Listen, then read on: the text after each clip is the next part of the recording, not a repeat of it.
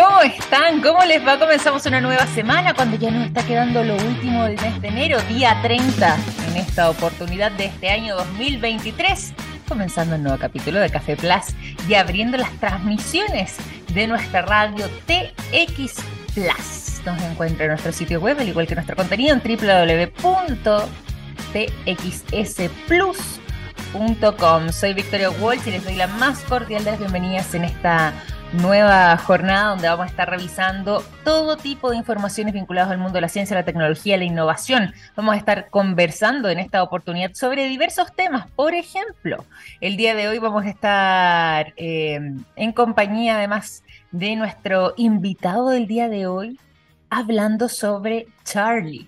Sí, Charlie, no Los Ángeles de Charlie, no Charlie Brown, no Charlie García, no, Charlie, un eh, emprendimiento muy interesante. Vamos a estar junto a su CEO y fundador para que eh, nos adentremos en lo que tiene que ver con el mundo del emprendimiento y sobre todo de las mujeres emprendedoras en Latam, en América Latina. Y aquí hay eh, algunos resultados muy interesantes de un trabajo que han estado realizando por medio de Charlie. Y por lo mismo vamos a estar conversando sobre este tema. Además de eso, vamos a estar eh, revisando algunas novedades del mundo de la ciencia y en este caso en particular respecto a... Em, novedades que hay sobre eh, un tema que hemos revisado, pero que hay nueva evidencia bastante más contundente y bastante más clara respecto a el uso de los cigarrillos electrónicos, ¿les gusta a ustedes? ¿Lo utilizan? Eh, si es así, ¿sabían que hay algunos riesgos asociados? Bueno, eso es muy importante también tenerlo en claro porque hay un nuevo estudio, una nueva investigación que realizó la Universidad de Montreal que precisamente se centra en este tema y da eh, un diagnóstico no muy alentador. Vamos a estar revisando las novedades respecto a esto que eh, señala entonces la Universidad de, Montreal, ahí en Canadá, respecto al uso de cigarrillos electrónicos y también vamos a estar durante el día de hoy revisando otras informaciones, en este caso vinculados además también eh, al mundo de la tecnología. Todo eso va a ser parte del programa del día de hoy. Vamos a estar adentrándonos en estos temas, pero antes, para poder arrancar de buena forma, ya que estamos en jornada de día lunes y hay que ponerle ganas, sobre todo porque ya se nos va el primer mes del año, es que los quiero dejar con buena música para esta jornada. Los quiero dejar de inmediato con el sonido de Pearl Jam. La canción Dance of the Clairvoyants es lo que suena a continuación en este día lunes de la mañana con 16 minutos. Seguimos en Café Plus a través de Radio TX Plus.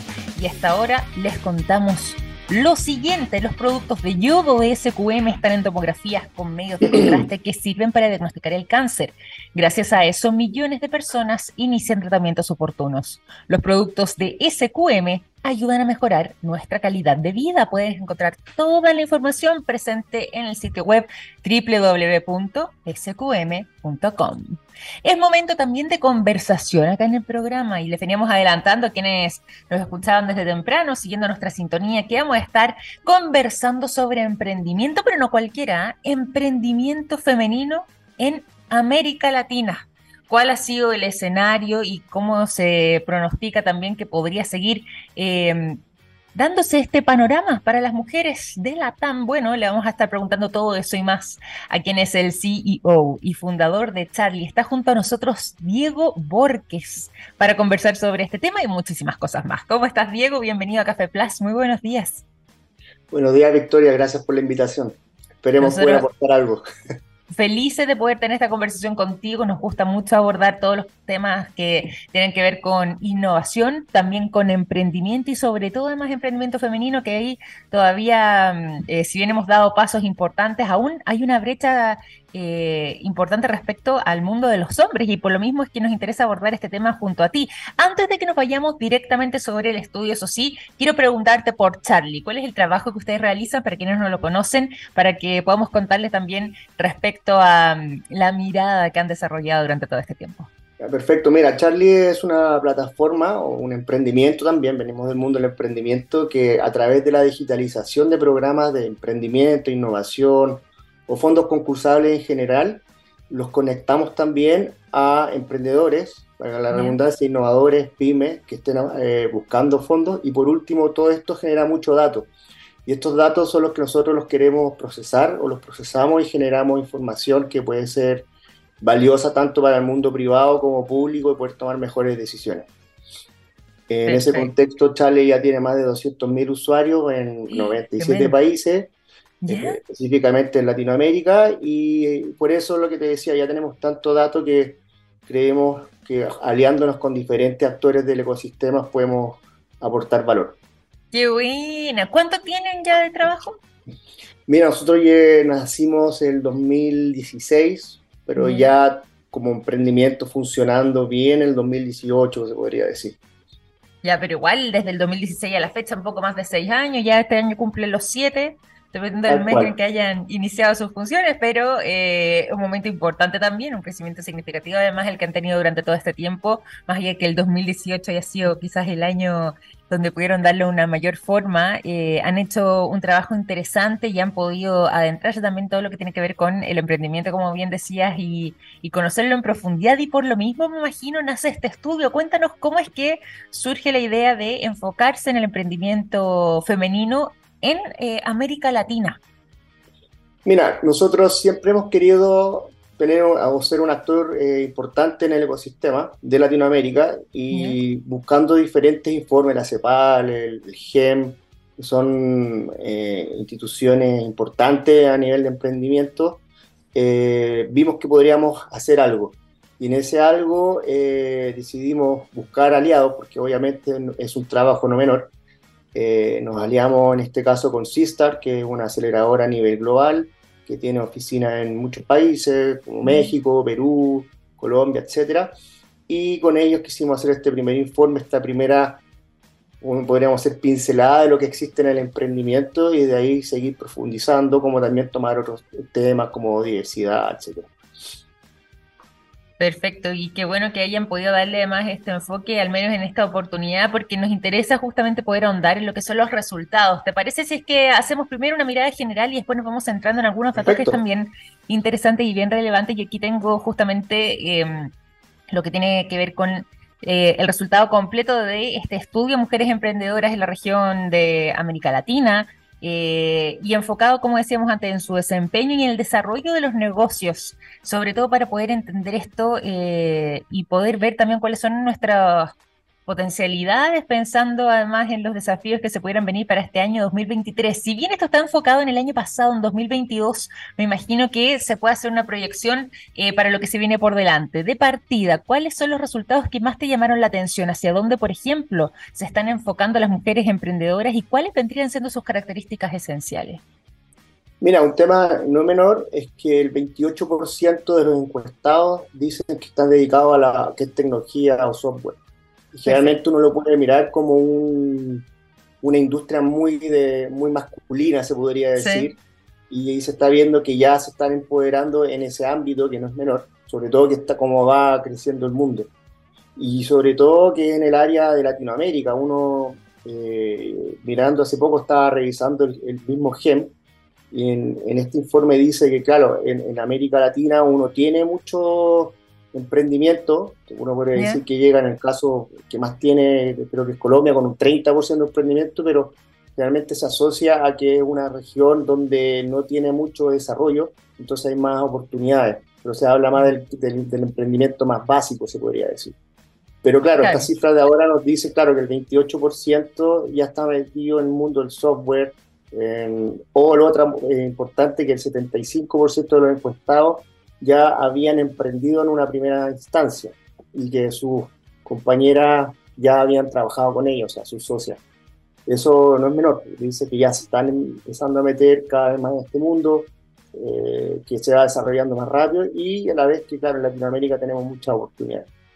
Totalmente, y eso me, gustó y me llamó la atención porque además eh, yo te diría que revisando parte de los resultados y enfocándonos también en otras áreas que podrían ser interesantes para eh, emprendedoras, lejos lo que más arrasa eh, en términos generales son software y servicios, lo que decías tú, vinculado al mundo de la tecnología en este 28%. El resto ya se empieza a repartir la torta entre lo que pueden ser servicios de productos para empresas, servicios y productos de consumo, temas financieros, incluso e-commerce, agricultura, bueno, y ahí ahí se reparte la torta entre eh, varias áreas eh, de interés diferente, pero el tema de los software y servicios, al parecer, vendría siendo uno de los más atractivos para las mujeres. ¿Hay alguna razón que tú le atribuyas a esto? ¿Qué es lo que podría estar generando ahí, ya sea una oportunidad o bien un mayor atractivo de interés para el mundo femenino?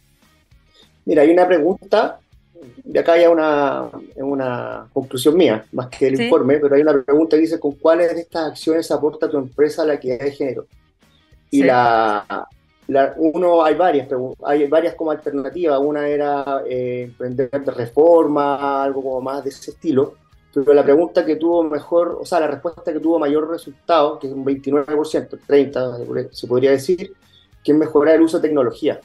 O sea, mm. generar eh, tecnología de información, cosas de ese estilo, que sí servirían para empoderar al, mundo femenino.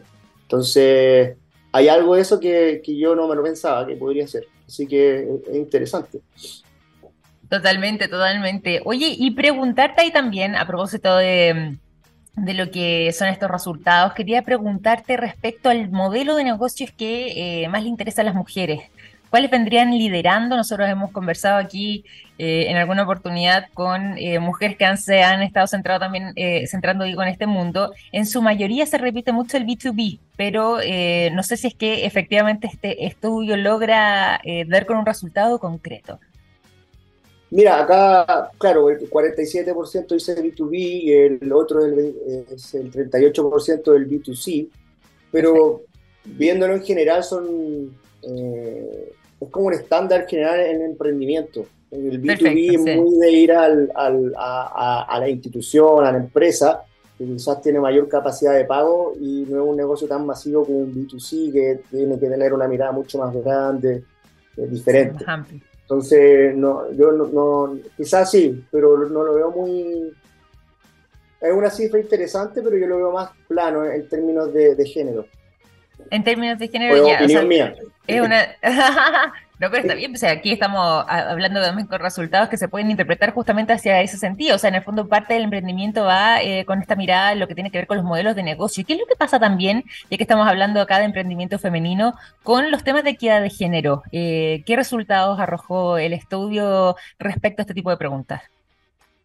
Mira, acá, de hecho, de los encuestaron, también hay hombres, pero el 84% eh, encuestó mujer, eh, fueron más mujeres que hombres.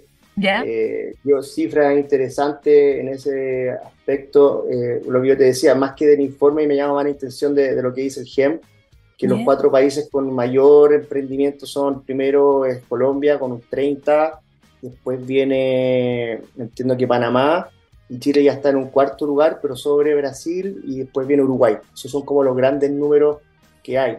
Pero eso significa que Chile está avanzando también, llegando ya con nosotros como, como país y es interesante eso. Yo lo veo súper interesante.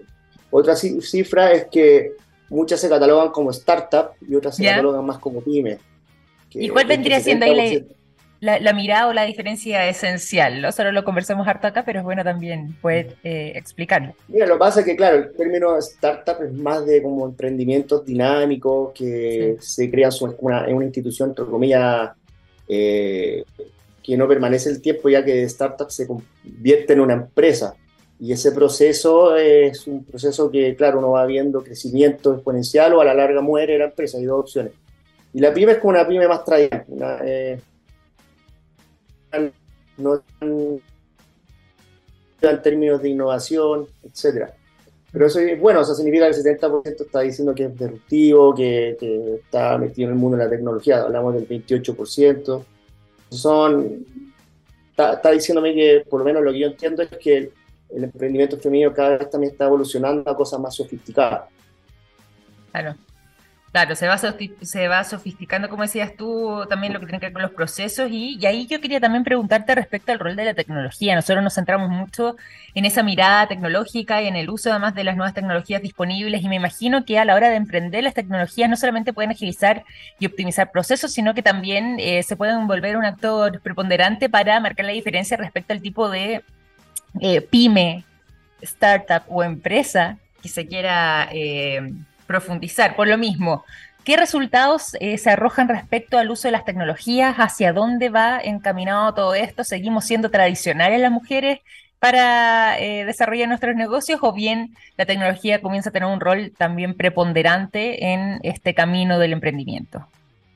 Sí, bueno, eh, yo creo que va por ahí, yo creo que empieza a tener un rol muy preponderante la tecnología, pues eso también a la medida que va pasando el tiempo, los países se van desarrollando y también las mujeres están viendo más oportunidades en ese ámbito. Eh, por eso también está el número, yo creo que también va correlacionado con el número del 28% que está en software o en servicios para empresas. Eh, eh, y claramente ahí ver un mundo que, que, es nuevo, bueno, no nuevo, pero más, está más en la, en la, panacea de lo que es conocimiento, tecnología nueva, y eso hace que ellas quieran estar ahí. es interesante, a mí me gusta esto. No, me imagino, me imagino que sí, no es por nada, pues no, no por nada, eh, todo lo contrario. ¿Qué oportunidades hay justamente eh, para quienes están emprendiendo? Ya sea no solamente aquí las mujeres, me voy a desmarcar un poco del tema inicial de conversación, sino que para el mundo del emprendimiento en general, respecto a eh, poder sacar buen provecho eh, de las tecnologías disponibles. Tiene que ver más que nada con un tema de eh, mayor productividad, tiene que ver con un tema de incluso mejores resultados, se traduce en algo económico, se traduce en optimización de los procesos, y es que lo llevamos a una mirada un poco más amplia. ¿Cómo es que podríamos definir el rol que tienen las tecnologías para poder sacar adelante de manera positiva un nuevo emprendimiento? Mira, acá mirando eso hay una justo una pregunta y dice que el 88% eh, se apoya en el uso de tecnología para hacer gestión más eficiente mm. de los procesos. Entonces eso te estaba hablando, justamente hablamos, que cómo con la tecnología va mejorando su gestión o su calidad de vida, en minimizar tiempo, análisis de datos, etcétera. Hay mucho mundo ahí que se puede hacer muchas cosas, o en términos de fintech. Eh, yo creo que, claro, para allá va el tema. Y eso es lo que te está diciendo esa respuesta. Y es prácticamente el, 88%, no, no es menor. Totalmente, sumamente amplio, 88%. Eh, es una cifra bien grande en ese sentido. Oye, y por lo mismo también, eh, ¿influye o no para emprender? Y en este caso, quizás volviendo un poco más a los resultados del estudio, pero ¿influye la experiencia previa? ¿Influye eh, eh, las redes también en esto? ¿O eh, las personas, y sobre todo ya que estamos enfocados en el mundo femenino, las mujeres que se lanzan en el camino del, del emprendimiento, ya sea con las pymes más tradicionales, como decías tú, o las startups, lo hacen de manera más autónoma? A ver, yo creo que hay un conjunto de cosas que influyen y muchas de ellas ya las nombraste. O sea, generalmente, de hecho, acá dice que el 75% ya había tenido experiencia previa. Mm. Claramente emprendieron, no les fue bien, pero ese no fue bien o ese fallo les sirvió para, para adquirir conocimiento y generar algo nuevo. O quizás les fue bien y, quienes, y les gustó el, el bichito y se quisieron meter en algo más. Entonces, sí hay algo de eso. También está el tema, obviamente, de, de, haber emprendido una primera vez u otras veces o venir de un mundo parecido, porque muchas veces también pasa que puede ser que las personas, y no digo solamente las mujeres, vengan de un emprendimiento, trabajaron en un emprendimiento y, les gustó, conocieron cómo hacerlo y quisieron hacer eso. Es como en Google, mucha gente se fue a Google y empezaron a armar sus emprendimientos propios. Entonces, claro, hay algo de eso hay algo de eso. Eh, yo, yo me quedo con eso, que el, el número acá te lo dice, el 75% ya emprendió, entonces eh, te está diciendo algo claro, o sea, que les gustó o vieron una oportunidad de desarrollarse que la quieren seguir haciendo. Totalmente. Para quienes se van sumando además a nuestra sintonía cuando ya son las 9 de la mañana con 32 minutos en esta jornada de día lunes 30 de enero, estamos conversando junto a Diego Borges, él es CEO y fundador de Charlie, y estamos hablando no solamente eh, de un tema que ellos conocen y manejan muy bien, como eh, es el tema del emprendimiento, les ha tocado también ser emprendedores por esencia eh, en estos ya prácticamente siete años de trabajo. También nos estamos enfocando en este caso en una mirada femenina. ¿Por qué? Bueno, porque desde Charlie realizaron un estudio sobre emprendedoras en Latinoamérica, detectando ahí dónde están posicionados sus intereses, cuáles son las industrias más atractivas para las mujeres en América Latina a la hora de emprender y además de eso también todo lo que puede ser eh, posibilidades de oportunidades mirando a futuro, justamente haciendo esta radiografía. Y por lo mismo, Diego, y aquí también de manera más personal, eh, ¿dónde pondrías tú eh, las fichas respecto a las oportunidades que pudieran abrirse en este año 2023, considerando el hecho de que se ha dicho por distintos lados de que este puede ser un año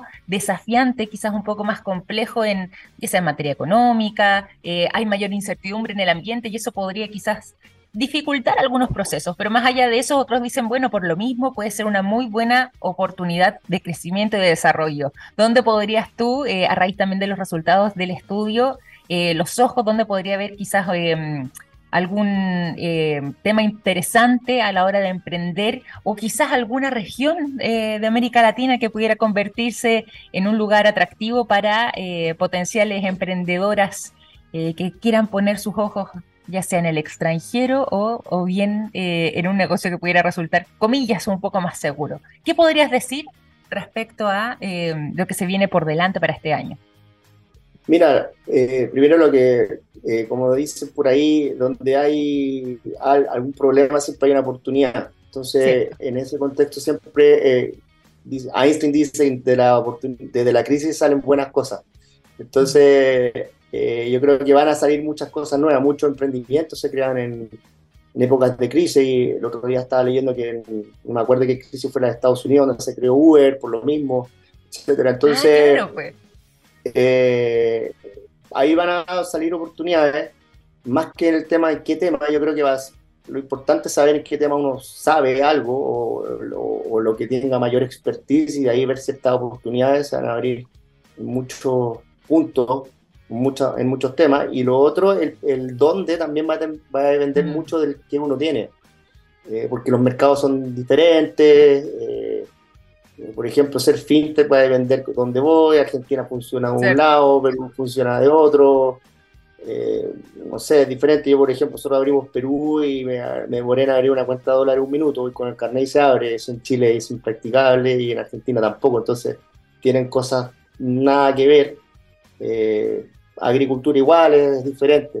Sí, mm. claro, lo que se ve como que la tecnología, eh, software eh, o desarrollo, cosas que son escalables, son más fáciles de, ingresar a otros países cuando tengan menos barreras regulatorias, etc. Pero claro, lo primero es partir de chico con una idea que, uno la pueda probar y ver si que hay mercado y de ahí seguir avanzando. Lo importante es tener una idea y, ejecutarla. Y ahí ya uno va, va viendo su propio camino. Totalmente de acuerdo ahí, y, es importante lo que decías tú, ¿ah? eh, ya sé que se lo he escuchado a, grandes empresarios en alguna oportunidad, no, me refiero ni siquiera a empresarios chilenos, algunos de renombre internacional, y todos señalan que eh, en tiempos que aparentemente son difíciles o desafiantes, se generan buenas oportunidades y que justamente hay que tener también el olfato y el ojo para poder leer el escenario de manera de poder convertirlo en una solución, en un emprendimiento o bien eh, en una nueva oportunidad, ya sea de eh, presentar un nuevo servicio, un nuevo producto y quizás convertirse en, en un referente justamente en esta materia, por lo mismo es que eh, nos interesaba además, sobre todo ahora ya que estamos en el primer mes del año, culminándolo en este 2023, poder conocer tu mirada y poder conocer los resultados de este estudio pensando justamente en lo que se nos viene por delante. Está muy interesante y yo me quedo con algunas cifras que mencionábamos al inicio respecto a lo que eh, está haciendo el emprendimiento femenino en eh, América Latina, sobre todo el tipo de intereses que hay las industrias más atractivas sigue siendo entonces software y servicios con un 28%, como nos contabas tú, eh, Diego, y además de eso, eh, lo que tiene que ver con, por ejemplo, eh, los modelos de negocio, lo que tiene que ver con esta conciencia que ahora está más presente respecto a la equidad de género, que está bien relevante y muy, muy atractiva. Por lo mismo, Diego, antes de ir finalizando esta conversación, quería preguntarte por Charlie, eh, y ahí nos contabas tú un poco sobre el trabajo que han estado realizando en estos seis, casi siete años de existencia, pero eh, te quería preguntar respecto a dónde podemos encontrar este estudio y también cómo es que quienes nos escuchan pueden contactarse con ustedes para eh, o conocer más sobre su trabajo para poder ahondar o encontrar información respecto a Charlie. Mira, está, tenemos una página web www.charlie.io. Eh, en esa página uno puede ingresar, se pueden ver diferentes, ya ingresando como usuario, inscribiéndose, uno puede ver fondos o eh, diferentes programas que entregan eh, fondos y a la vez también en nuestros blogs que están en la misma página uno puede ver diferentes estudios. En algún momento hicimos un observatorio, eh, ahora estamos haciendo este, a futuro queremos hacer algo con, con, equidad eh, o con diversidad. Entonces vamos a seguir haciendo cosas y buscando otros aliados como para poder seguir haciendo estudios.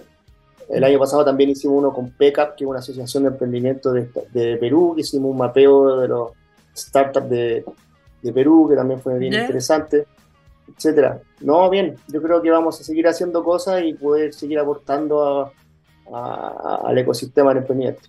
Interesante además este estudio que ustedes realizan, el trabajo que han estado realizando, incluso como decías tú, en alguna oportunidad eh, desde un mismo observatorio, pero el hecho de poder conocer además estos resultados hoy a través del estudio que acaban de realizar sobre el emprendimiento femenino en América Latina se vuelve muy atractivo también para nosotros. Así que muy interesante no solamente estos resultados, sino que el trabajo que desarrolla Charlie, esta plataforma, líder, dicho sea de paso, en Latinoamérica sobre recursos estratégicos, todo lo que tiene que ver con emprendimiento e innovación. Bueno, Charlie ahí y eh, a través del trabajo que han realizado ustedes y conversando nosotros con su CEO, como es Diego, eh, siguen siendo los más atractivos o líderes principales quizás en eh, todo lo que tiene que ver con Latinoamérica. Te quiero agradecer, Diego, por este tiempo, por esta conversación aquí en Café Plus.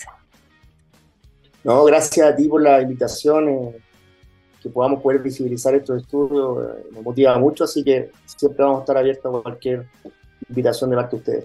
Genial, pues vamos a estar atentos también a, otras novedades que vayan sacando o a otros estudios potenciales que pueda traer Charlie, ahí los estaremos leyendo con atención y de todas maneras ahí eh, tendremos una conversación más adelante, ¿te parece? Perfecto.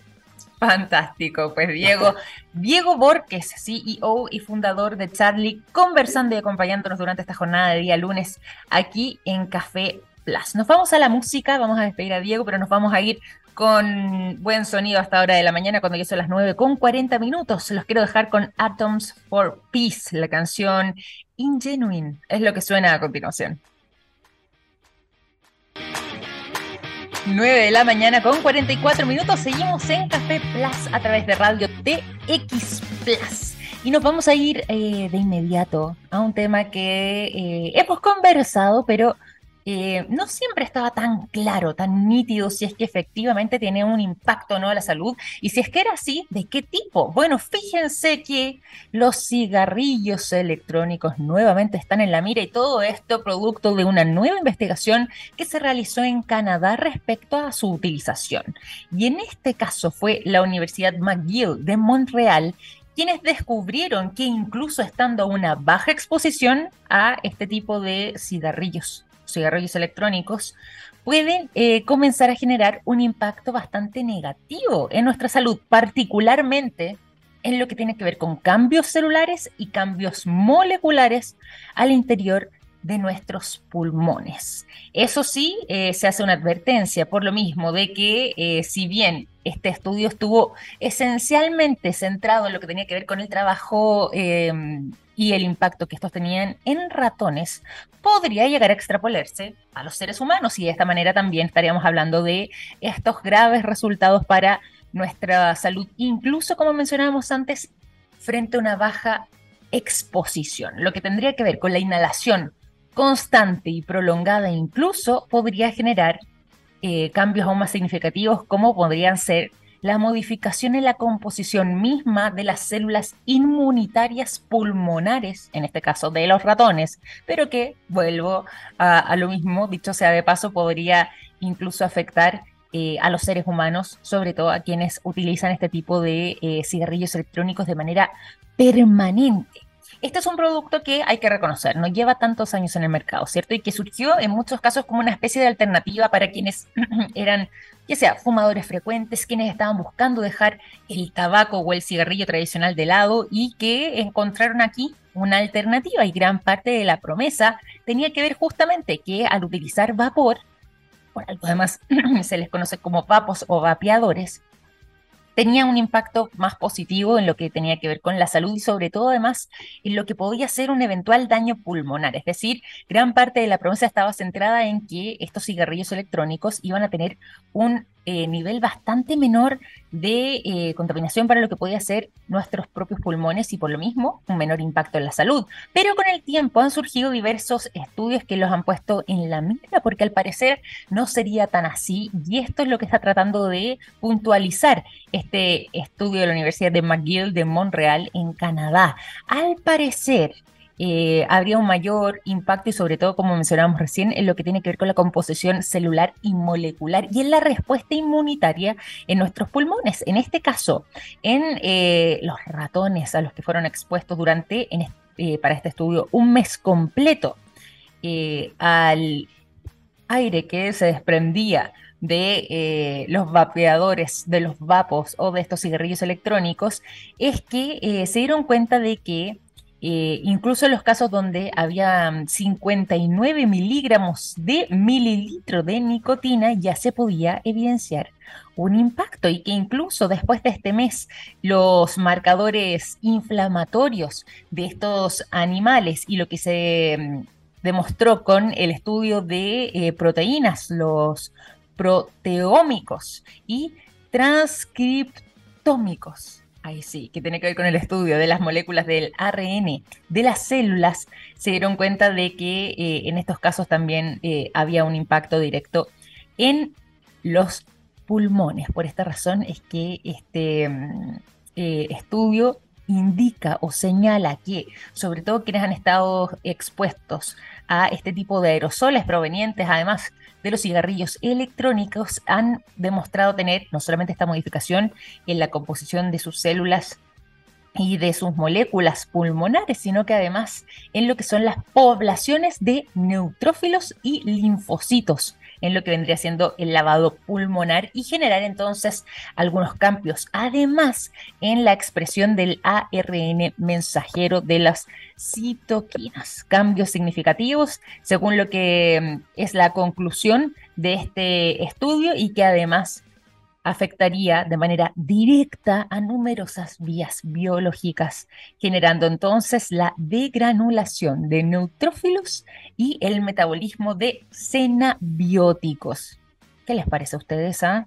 No suena tan alentadora lo que era la promesa inicial de este tipo de cigarrillos electrónicos. De todas maneras, eh, es parte de este estudio que la ha estado midiendo por medio de la utilización de ratones, no fue realizado en seres humanos, pero también hay otros estudios anteriores que se han centrado en todo esto. Así que nuevamente se abre la polémica y la disputa respecto a si es que son convenientes o no las utilizaciones de eh, los vapos, el vapeo o el vaping, también como se le conoce por medio de estos cigarrillos electrónicos. ¿Qué les parece a ustedes entonces? Y espero su respuesta. Me pueden comentar también a través de las redes sociales. Y cuando ya son las 9 de la mañana con 50 minutos, nos vamos a ir rápidamente a la música. Los quiero dejar en esta mañana con el sonido de Sharon Van Atten. La canción 17 es lo que suena a continuación.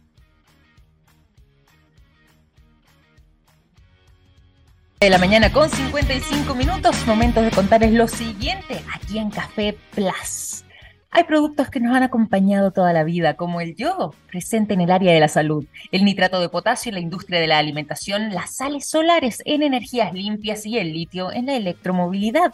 Los productos de SQM ayudan a mejorar nuestra calidad de vida. Pueden encontrar toda la información disponible en el sitio web www.sqm.com. Vamos a hablar brevemente de tecnología, pero también de eh, lo que está pasando con Marte. Fíjense que se acaba de detectar todo esto mediante mm, eh, la cámara de la sonda Mars Recognize Science Orbiter. Se pudo detectar lo que al parecer podría ser. Hay que ponerse un poco creativo. Yo no lo detecté tan rápidamente, pero después ya agarró algo más de forma. Eh, una especie de figura de oso sobre la superficie marciana. Fíjense que este es el último ejemplo de estas formaciones rocosas que eh, han generado esta tendencia de poder encontrarle algún rasgo familiar y en este caso se le están atribuyendo a la cara de un oso.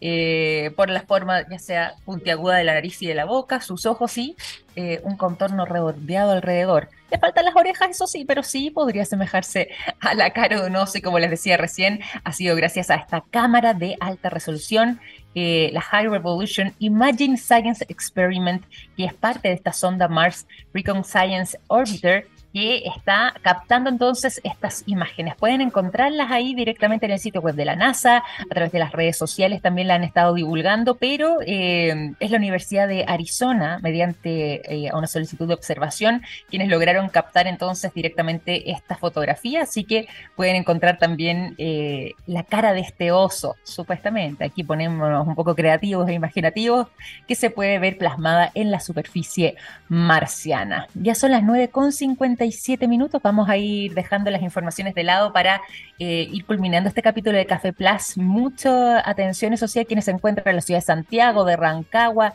eh, en Chillán también, Concepción. Bueno, soleada estas jornadas con bastante, bastante calor. Concepción con 24, un poquito más, más débil, pero mucho sol para estas ciudades en particular. El resto del territorio nacional con algo de nubes, así que un poquito más fresca la temperatura para el resto del territorio. Pero Santiago, por ejemplo, Rancagua, Talca, 32 y 33 grados respectivamente para esta jornada. Así que con esta información vamos a ir finalizando entonces este capítulo de Café Plus. Los quiero invitar a seguir en sintonía. Ya comienza nuestro planeta junto a Marcelo Lagos y nosotros nos reencontramos mañana a las 9 de la mañana en punto con más música, más informaciones y más conversación en nuestro programa. Que estén muy bien.